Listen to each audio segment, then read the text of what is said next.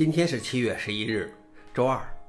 本期是硬核观察第一千零五十九期，我是主持人硬核老王。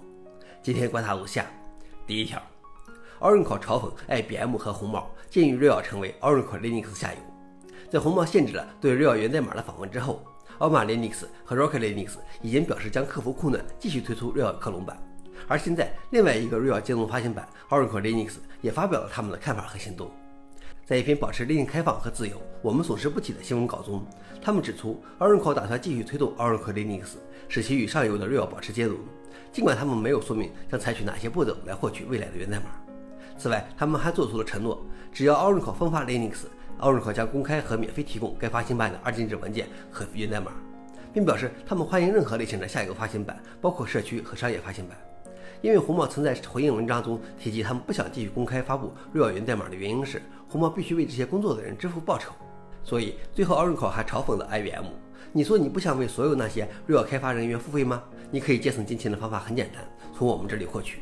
成为 Oracle Linux 的下一个发行商，我们将乐意承担这一责任。”并且在公告中，他们还顺便对那些反对 IBM 和红帽这一做法的 Linux 开发者抛出了橄榄枝。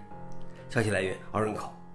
老王点评：真是没想到，向来被认为对开源不友好的 Oracle，反而有嘲讽被视为开源先锋的 IBM 和红帽的一天啊！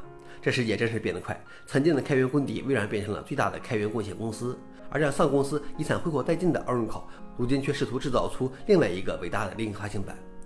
第二条是，朱泽也来踩上一脚，宣布将复刻一个 RHEL 兼容发行版。在 Oracle 发布上述声明后 z u z e r 公司宣布将对公开可用的 RHEL 进行复刻，并开发和维护一种可供所有用户自由使用的 RHEL 兼容发行版。根据公告中泄露的信息，该发行版名称可能被称作 Liberty Linux。z u z e r 计划成立一个开源基金会，将他们对这个 RHEL 复刻项目的工作贡献给基金会，以确保持续自由访问这个替代源代码。在接下来几年里 z u z e r 计划投入一千万美元以上用于这个项目。他们表示，协作和共享成功一直是我们开源社区的基石。我们有责任捍卫这些价值观。此外，朱子还将继续投资于 Open 朱子及其企业领域发行版 LCLE。消息来源：朱子。老王点评：朱子本来就是兼容 RPM 的发行版，所以朱子公司的团队做到这一点并不困难。但是我真没想到，这个时候朱子也会站出来。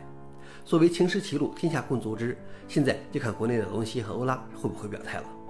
最后一条是 b c a c h FS 文件系统无缘 Linux 六点五托瓦子呼吁大家保持冷静。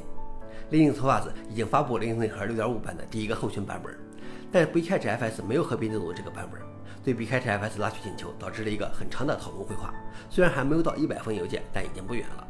Bcatch.fs 是一个已经开发了近十年的文件系统，它源自于名叫 Bcatch 的内核块存缓冲。项目开发者希望能提供类似 XFS、Active 的性能，以及类似 BTRFS 和 ZFS 的特性。该文件系统状况良好，但关于内核模块之外的内核所需的代码变更的争论却引发了争议。因此，每当话题转向 Bcatch.fs 时，林肯内核邮件列表上的对话经常变得激烈。在 RC1 的公告中，托马斯写道：“让我们来平息这场狂欢吧。”消息来源：Register。老王点评：真是众口难调啊！集市是开发，就像集市一样吵吵闹闹。作为 Linux 内核的最终裁决者，，Linux 也挺难的。以上就是今天的硬核观察。想了解视频的详情，请访问随附链接。谢谢大家，我们明天见。